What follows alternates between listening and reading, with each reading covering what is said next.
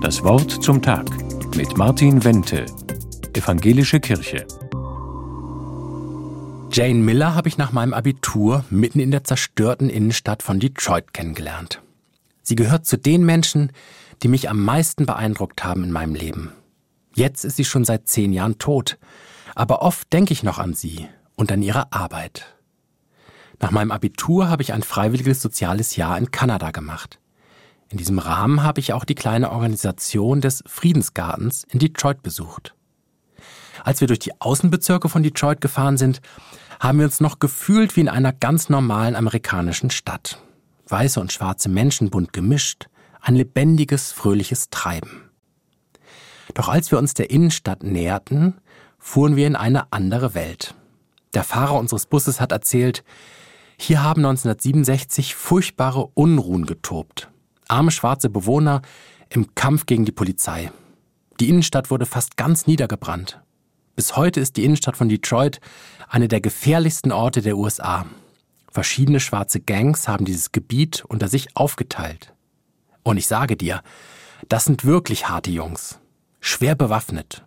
Und immer wieder kommt es zu Kämpfen. Hinter der nächsten Ecke sind wir an unserem Ziel angekommen.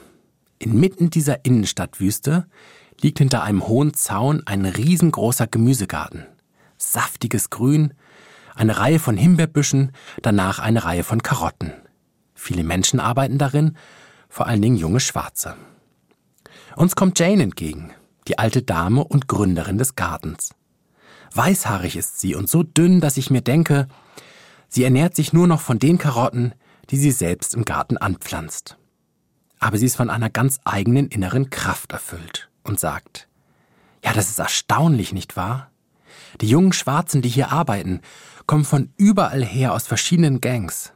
Siehst du hier der große Tisch? Da müssen sie ihre Messer ablegen, wenn sie hereinkommen. Dafür bekommen sie dann eine Schaufel oder eine Hacke und gehen damit in die Beete. Schaufeln statt Messer. Das ist meine Variante des Jesaja-Spruches, der sagt, Schwerter zu Pflugscharen. Genau zehn Jahre ist Jane nun tot. Aber ihren Gemüsegarten gibt es noch heute. Und ihre Grundidee fasziniert mich weiterhin. Dass es Orte gibt, an denen sich zerstrittene Menschen begegnen, an denen sie ihre Waffen ablegen, ihre Aggression und ihre Feindschaft und anfangen, miteinander zu arbeiten. Diese Vision kann auch heute noch Wirklichkeit werden. Pfarrer Martin Wente, Ludwigsburg, Evangelische Kirche.